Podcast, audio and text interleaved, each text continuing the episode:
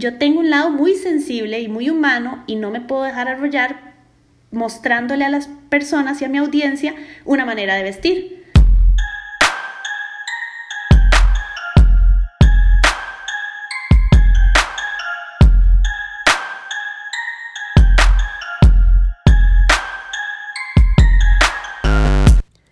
Hola, bienvenidos una vez más a su podcast, nuestro podcast Cordero. La verdad estoy demasiado feliz, contento de poder traerles un nuevo episodio, ya el número 3.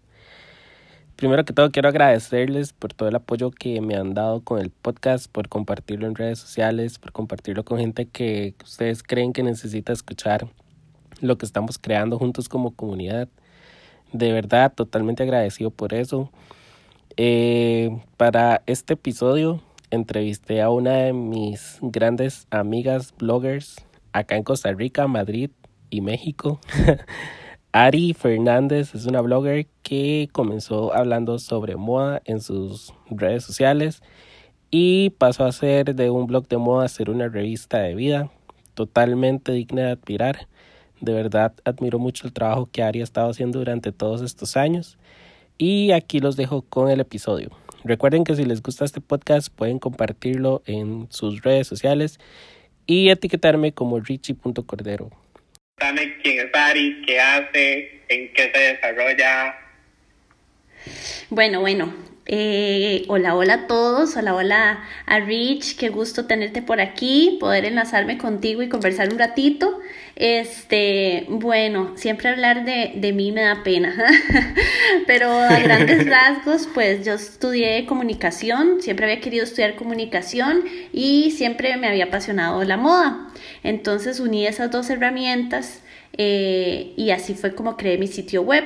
Estuve trabajando un tiempo en medios digitales y en medios tradicionales como canal de televisión, radio, revistas y demás.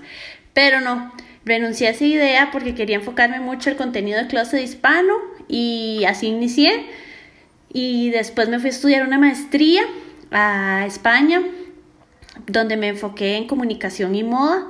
Entonces ya de ahí eh, todavía me enfoqué un poco más en mi sitio web y escribí un libro que se llama Cómo vestir el alma y, y ya, bueno, después de eso, profesional, soy muchas cosas más, soy mamá, soy esposa. soy... El de tiempo completo, mamá. Mamá, sí, también hago ejercicio, me gusta pintar, me gusta hacer cosas en la casa, me, he encontrado la pasión de la cocina, bueno, ahí voy, ahí voy, así que...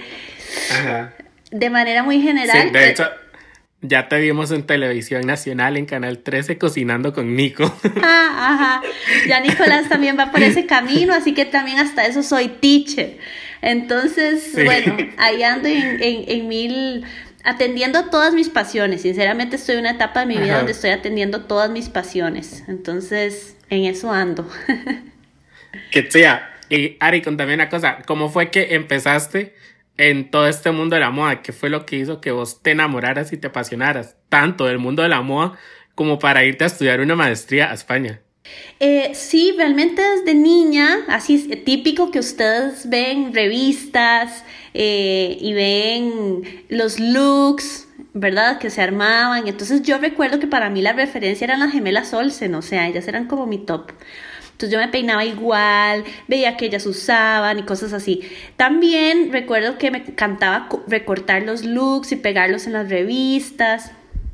Entonces como que siempre eso me hizo vibrar, a mí me gustaba salir a una reunión familiar y sentirme bien, eh, probar un pantalón nuevo, una tendencia nueva. Entonces siempre me había hecho como vibrar, ¿verdad? Siempre me había gustado decir, ay, voy a salir sintiéndome bien. Y así venía siempre. Lo que pasa es que la moda me ha acompañado, digamos, en situaciones que vivimos los seres humanos, pues bonitas y no tan bonitas, ¿verdad? Entonces hubo un momento de mi vida donde yo dije, bueno, yo también quiero ser periodista, ¿sabes? A mí también me gusta escribir. ¿Cómo hago para, para escribir y dedicarme a la moda al mismo tiempo? Cuando en Costa Rica en aquel momento tráfico estaba iniciando y, y pues no era como, como lo que yo realmente quería, ¿verdad? Eh, no había una sección de moda en ningún periódico, no había una sección de moda en ningún canal y, y bueno, y demás. Entonces yo realmente la moda para mí ha sido como un vehículo, ha sido como algo que me acompaña a lo largo de mi, de mi, de mi vida, digamos, de mis situaciones, de lo que enfrento. Entonces, eh, así fue como yo dije, bueno, me apasiona tanto, pero también me apasiona tanto escribir y producir, grabar, salir, ¿verdad? Eh, Ajá que dije yo voy a, voy a especializarme un poco, ¿sabes? Porque también no quiero andar ahí como vagueando. Entonces fui, me especialicé en eso y, me gustó mucho porque fue un encuentro con un país que te da, que es un puntero en temas de moda, que es una potencia y donde realmente yo venía con un background de costarricense, ¿verdad? O sea, yo creo que de los costarricenses son poquitos los que venimos tal vez de una familia ¿sabes? De que están acostumbrados a fabricar bolsos, eso casi no pasa. Ajá. Mientras yo me estaba rozando con compañeras que su abuelo era fabricante de bolsos en Italia. Entonces ahí fue donde empecé a darle otro sentido a la moda.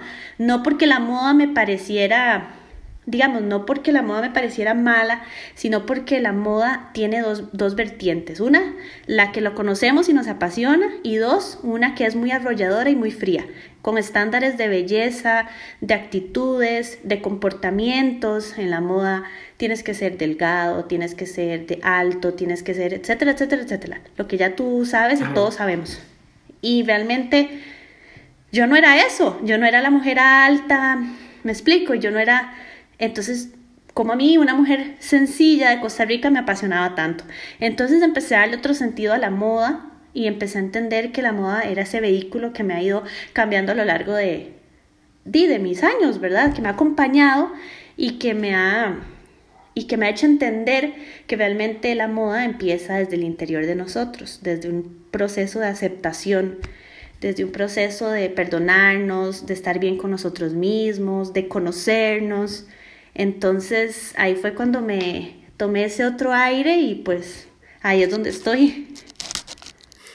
¿Y crees que todo eso, lo que has dicho, de que la moda dejó de ser para vos algo solamente tan frío y pasó a ser algo más desde adentro, fue lo que produjo el cambio de que tu blog fuera completamente de moda, ahora a ser una revista totalmente digital, donde hablas desde bienestar emocional, espiritual y hasta el cómo tenemos que comer para estar una vida sana. Exacto, eso fue lo que giró, de verdad, sinceramente sí, eso fue lo que le dio el giro a Closet Hispano, porque principalmente di, yo era una chica que como te digo, me gustaba la moda, eh, pero había tenido sus situaciones familiares, mi mamá murió a los ocho cuando yo tenía ocho años, yo me fui de mi casa a los 16, eh, yo enfrenté un ciclo de violencia con mi papá, eh, entonces como que todas esas cositas que al fin y al cabo todas y todos las enfrentamos, es decir, pero yo decía, yo tengo un lado muy sensible y muy humano y no me puedo dejar arrollar mostrándole a las personas y a mi audiencia una manera de vestir. Entonces así fue como yo empecé a darle ese giro y como yo tenía mi sección de cómo vestir el alma, y fue donde fui encontrando que, que realmente me interesa más que las chicas se, conozcan, se acepten, se sientan bien, sepan equivocarse, porque a veces uno puede usar un, un, color que tal vez no te luce tanto y, ah, mira, y pues este no me luce tanto y vamos de nuevo, otro día uso otro color. Entonces ese proceso para mí es más importante que el de solo salir y vístanse así, vean esto y esto y esto. Entonces por eso fue que Closet Hispano sí tomó un giro muy importante, porque como vos decís, el abanico de temas se abrió, muchísimo, tanto de que también yo escribo cosas de Dios en mi sitio web. Y, eso me ha ayudado muchísimo a que la gente me pregunte, Ari, pero ¿dónde sacaste eso? Ari, qué bonito este, ¿cómo tenés esa fe? ¿Cómo tenés esto?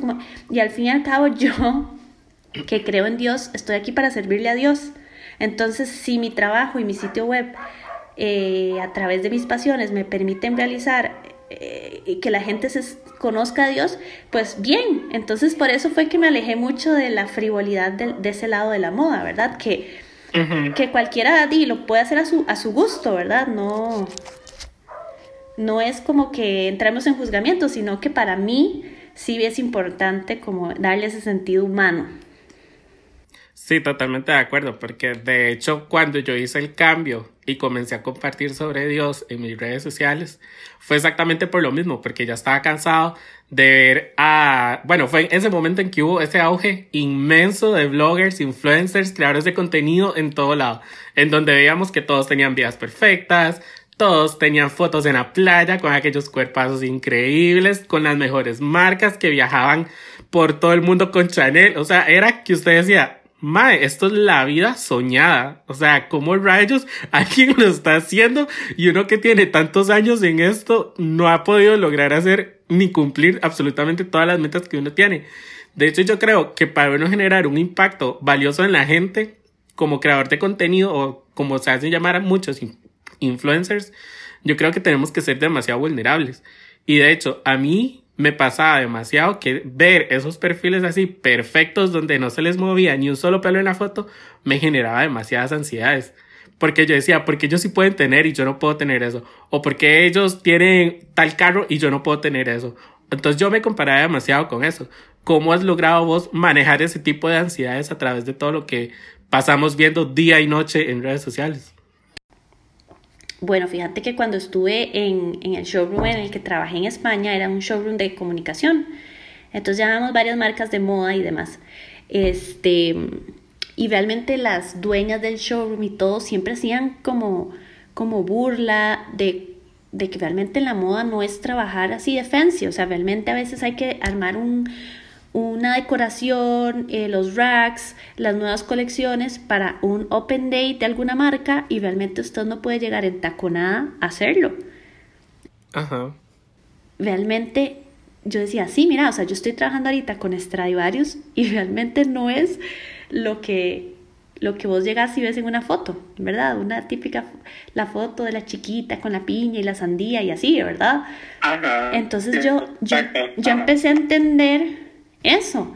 Y realmente a veces habían algunas otras marcas con las que me tocaba trabajar que teníamos que hacer una lista de influencers y demás y teníamos que revisar paso a paso quiénes eran sus seguidores, dependiendo del nivel de influencer, ¿verdad? Si era una actriz, pues es muy difícil porque si son pues abarca muchos países y, es como ya muy eh, voluminoso, pero si eran influencers un poquito más específicas de moda, sí, había que realmente hacer un buen análisis de quién eran sus seguidores y, y quiénes, si nos era rentable como marca, dependiendo de la marca, ¿verdad? Entonces yo realmente empecé a darme cuenta del otro lado de la historia. Entonces yo decía, no tiene sentido alguno, ¿verdad? Eh, entonces, realmente así fue como, como dentro de tanto como en el showroom, tanto como estudiando, porque cuando estás estudiando en la maestría te das cuenta que, que realmente la moda, sí, es verdad que requiere de un influencer, sí, es verdad que requiere de campañas publicitarias y sí, es verdad todas esas cosas, pero detrás de eso hay un montón de trabajo cañón que no realmente lo hace el, la persona más fancy. ¿Verdad? Entonces, entonces como que a mí ahí realmente me, me, impulsó todavía más, porque yo ya lo sentía, yo ya escribía cómo vestir el alma, que es mi sección en el sitio web. Entonces yo, eso nada más como que fue un trampolín para seguir haciendo como estaba haciendo las cosas, es decir, con, bajo ese mismo enfoque. Entonces, realmente sí lo he sobrellevado y creo que me he desmarcado mucho como de ese lado ¿verdad? Al fin y al cabo, las marcas, cuando a mí me toca trabajar también con marcas en el lado, digamos, detrás de todo, este, las marcas a veces somos muy injustas. Lo que hoy me sirvió con tal influencer, mañana no. Mañana esa influencer ya no me parece tan bonita y, vamos a buscar otra. Entonces ves como que ese lado, yo dije, no, no, no, amigos, esto hay que llevarlo más despacio. Así no es la vida. La vida no, un esposo no te cambia solo porque ayer eras rubia y hoy ya eres se te cayó el pelo porque tienes alguna enfermedad. Sabes, así no es la vida. Entonces, como que todo eso más bien me permitió como armar el rompecabezas y de verdad consolidar lo que era di cómo vestir el alma, que es propiamente la sección y el libro donde yo hablo eh, y rompo todos esos paradigmas de la moda, ¿verdad? Y los estereotipos. De hecho, yo creo que una de mis secciones favoritas en tu blog es cómo vestir el alma, porque siento que incluso hasta siendo hombre es como con la que más me llego a identificar porque yo trato tal vez no de hacer lo mismo que vos estás haciendo con cómo vestir el alma, pero sí estoy haciendo algo similar como enseñarle a la gente en que la moda va más en que solamente es un vestido, unos tenis muy caros o algo solamente que es totalmente estético, sino que es algo que de verdad viene desde adentro, viene desde tu corazón, tus emociones y abarca demasiadas cosas en este mundo. Ari, ¿cómo crees vos que cómo vestir el alma te cambió la vida? Pues cómo vestir el alma me hizo, digamos, yo ya siempre había sido una persona muy sensible, digamos. Eh, yo, yo, nunca he sido una persona que, me, que, que, que, voy a ser amiga tuya por lo que tú tienes, ¿sabes? Pero tal vez porque también estoy muy, muy pegada a Dios y sé que realmente las personas somos lo que llevamos en el interior, no lo que podemos dar, ¿verdad?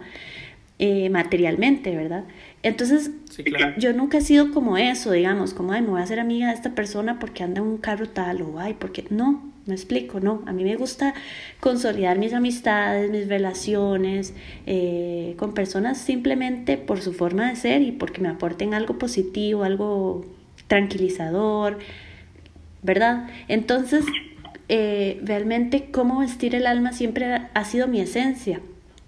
Entonces, cuando yo decidí abrir la sección de cómo vestir el alma, eh, realmente lo que hacía era también un trabajo eh, para ayudar a las chicas, me explico. Y cuando ya decidí escribir el libro, fue un proceso ya muy donde necesité mucha información de otras mujeres. Entonces, por ejemplo, en el libro vienen historias de otras mujeres que han pasado situaciones difíciles, ya sea una enfermedad, la pérdida de un hijo, la pérdida de un trabajo, eh, de situaciones que le dejan a uno el alma descubierta, situaciones que, a uno lo, desgarran, lo dejan vulnerable. Eh, entonces, con todas esas historias, por supuesto, yo iba armando la importancia de cómo, de cómo, cómo empezar a sanarse, cómo empezar a reconocerse y cómo empezar a aceptarse, ¿verdad? Está bien. Por ejemplo, en mi caso, ah, sí, está bien, yo perdí a mi mamá, sí, muy triste.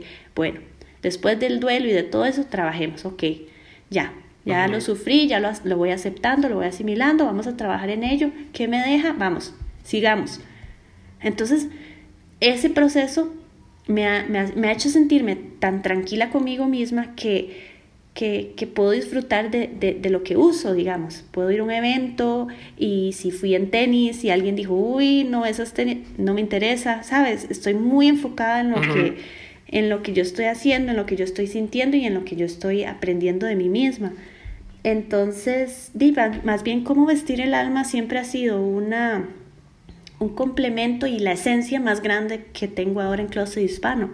Si es verdad que aún armo looks, porque nunca se me olvida que vos me dijiste, Ari, hace mucho no veo que posté looks. Y yo dije, mira, sí.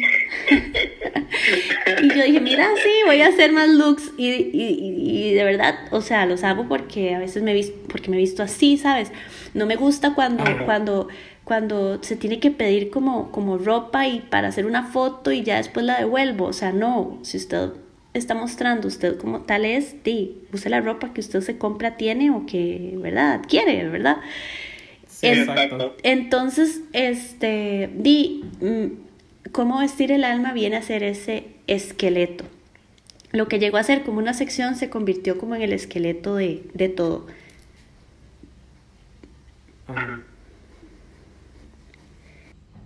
Qué chida, porque de hecho a mí me pasa exactamente lo mismo. Yo siento que lo que llegó a potenciar mis redes sociales como creador de contenido fue cuando comencé a hablar sobre Dios en ellas. A pesar de que en el momento en que lo comencé a hacer me dejaron de seguir miles de personas, porque en serio fueron demasiadas personas que me dejaron de seguir en un solo fin de semana, cuando la gente que se fue y que no le interesaba en lo absoluto lo que yo estaba creando, yo dije, di, no importa, di, tal vez es gente que en algún momento vaya a regresar porque, di, no sé, Dios quiere que estén aquí siguiendo y aprendiendo de lo que yo estoy compartiendo. Pero así como se fueron ese montón de gente, también regresaron otras personas que comenzaron a apoyarme con lo que yo estaba compartiendo. Y de hecho, ha sido demasiado vacilón porque no sé en qué punto o en qué momento todo se comenzó a, a relacionar entre sí. Porque di, un día estos, en un podcast que todavía no ha salido, uno de los chicos me decía como, es que yo creo que Dios vestía así, así, así, así, así. Y yo me quedé como, wow, qué rajado, porque es demasiado cierto. O sea, nosotros no vemos a un Jesús que usaba ropa ahí toda chafa o que andaba mal vestido. Sí, él, él, utilizaba una túnica, pero era una túnica de una sola pieza. Los que utilizaban túnicas de una sola pieza era porque tenían cierto liderazgo o tenían cierta influencia en aquellas épocas. Entonces, Ari, ¿cómo crees vos que has relacionado tu relación con Dios con todo este trabajo que has desenvuelto en redes sociales en moda? Eh, yo creo que mi trabajo para servirle a Dios por medio de, lo que realmente yo hago es, es, es, ayudar a las chicas a que realmente se sientan bien, a que realmente ellas se, se, se acepten y se reconozcan, que realmente cuando ellas van a ver al lado es para agarrar inspiración, no para decir, ay, esta chica tiene este cuerpo y yo no. No, porque Ajá. Dios nos da un cuerpo, nos da una mente, nos da toda la indumentaria para que usted evolucione y sea una mejor persona. ¿Ok? No estoy diciendo que estoy en contra de las cirugías plásticas porque eso siempre me lo preguntan. O sea, y de hecho en el libro hablo de eso. No es que estoy en contra, pero sí estoy en contra del abuso. Porque en el momento en el que usted se operó la oreja, la nariz, los ojos, la boca, la cintura, las nalgas y las piernas, ya usted dejó de ser otra la persona que usted era. Me explico, ya usted no es esa persona. Si yo ahorita llego y me pongo busto y me hago, me quito las costillas y me hago más cintura y me pongo más eh, nalgas y me pongo botox en la boca y me perfilo los, los, las mejillas y la nariz, empiezo a dejar de ser yo y usted va a ver una foto mía en la actualidad y después de esas cirugías y usted va a decir, esta no es Ariana. Entonces, si es verdad que hay, que hay chicas que me dicen, Ari, es que yo de verdad me sentía muy incómoda sin busto. Ok, fine, o sea, está bien, pon, ponte, no pasa nada. Está bien, o sea, ay, Ari, yo tenía una, una amiga que tenía las orejas vueltas, las orejitas, el cartílago. Entonces la molestaba mucho, que era un duende, Ajá. y las dos las tenía así. Y ella se las operó, está bien, me explico, eso, eso yo lo, lo, respeto. Entonces yo creo que mucho de mi servicio a Dios va por ahí y también obviamente ahora estoy haciendo unas cartas a Dios. Eh, yo escribo unas cartas a Dios y hay unas que las hago públicas y me ha ido muy bien con esas cartas. Eh, vamos a ver si las publicamos en un lugar cristiano ahí que me contactó eh, y estoy muy contenta porque es una ahí no hablo nada de moda, ahí simplemente hablo de mi experiencia con Dios y, y realmente le ha tocado a mucha gente. Y entonces yo siento que, que realmente mi servicio a Dios es ese, mis cartas, eh, cómo ayudo a una chica que se sienta bien. A mí me llegan muchísimas historias de chicas con alguna situación personal crítica. O sea, a veces yo hago entrevistas con una psicóloga para hablar de depresión y ansiedad y la gente me escribe así, se quitan la pena y me escriben lo que sea. Y eso yo siento que no cualquier persona está dispuesto a soportarlo. En cambio, pues yo lo recibo con tanto amor que trato de ayudar en lo que yo puedo y por supuesto busco que la persona se, se logre ver, eh, logre salir adelante, eh, por lo menos empezar a cambiar su mente, sus actitudes y demás, ¿verdad? Entonces yo creo que ahí está mi, mi, mi función ahorita al servicio de Dios, me explico. Entonces, eh, por eso es que, mm, digamos, me es muy indispensable eh, cada vez que hablo de un look o algo, decir que realmente exploren, que se sientan bien, que es un consejo eh, y que ellas lo pueden incorporar, probar, ¿sabes? Para que las chicas vayan adquiriendo esa autonomía y esa, ese liderazgo de su propia vida. Entonces, este, yo creo que más o menos va por ahí realmente lo que ahora estoy trabajando al servicio de Dios y de mis pasiones. Kitsia, de verdad te admiro demasiado por eso que estás haciendo. Ari, y ahora me contabas que fuiste a estudiar a España y ahora estás viviendo en México.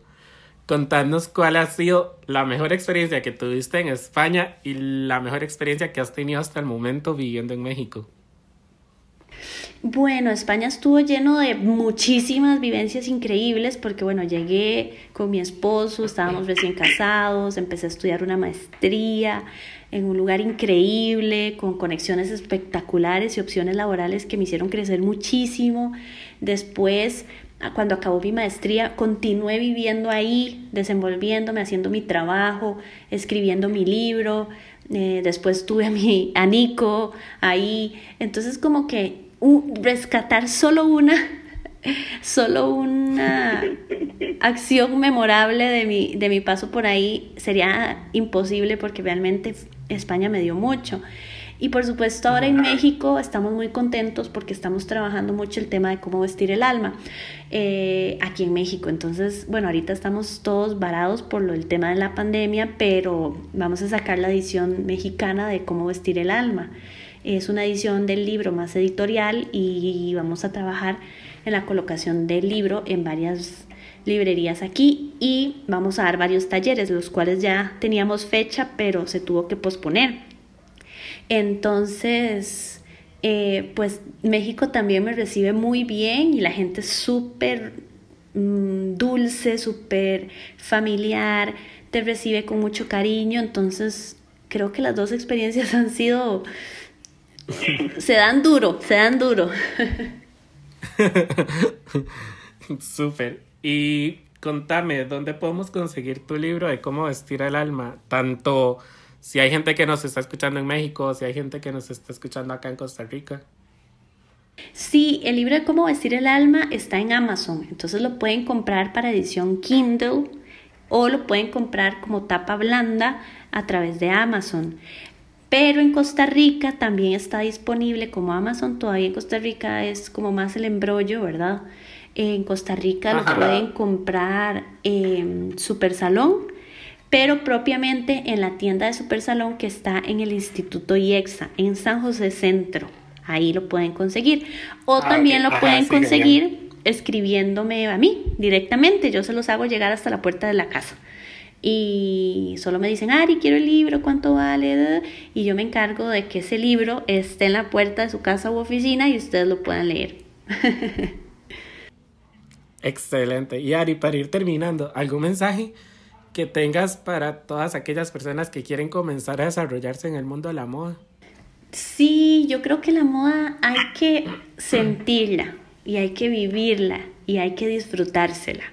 Entonces, las personas que se quieren iniciar obviamente son más que bienvenidos a esta familia, pero si quiero que lo sientan, que lo vivan, eh, y que no sea como el sueño. Recuerdo que estaba yo en el, en el showroom en España y cuando había un Open Day de no sé X marcas, trae varios, nos llegaban invitaciones de los bloggers que salieron ayer.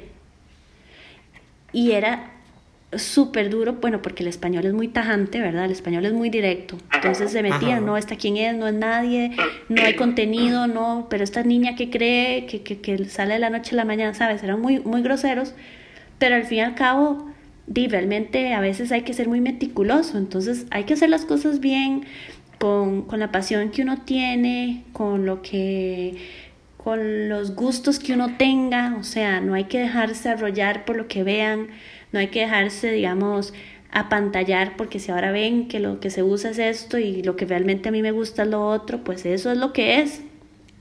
Créame que hay muchísima gente que, que, que necesita ser auténtica. Entonces, eh, yo creo que, lo, mejor es eso, ser uno mismo, atender las pasiones de uno, atender los gustos de uno, sacar una mejor versión de uno mismo y, y, y, lanzarse y aventurarse, porque es muy bonito esto de estar generando contenido. Sí, totalmente. Bueno, Ari, muchísimas gracias por todo tu tiempo. De verdad, Sos una de las bloggers que puedo considerar una amiga que admiro con todo el corazón, de verdad. El trabajo que haces es demasiado increíble. Cómo vestir al alma, de verdad tocó. Sé que tocó corazones de demasiadas mujeres y de demasiados hombres, porque incluso yo me incluyo. Y recuerden que pueden seguir a Ari en todas sus redes sociales como Closet Hispano y en su blog como closethispano.com. Ari, muchísimas gracias. Muchísimas gracias a ti, mi Rich. Siempre me encanta conversar contigo. Tenemos pendiente que me lleves a tu igle. Siempre que voy a Costa Rica digo que me lleve, que me lleve y nunca lo coordinamos. Pero en la próxima esperemos que estar por ahí y de verdad te agradezco muchísimo este espacio y que hayas pensado en nosotros. Igual, nos vemos. Chao.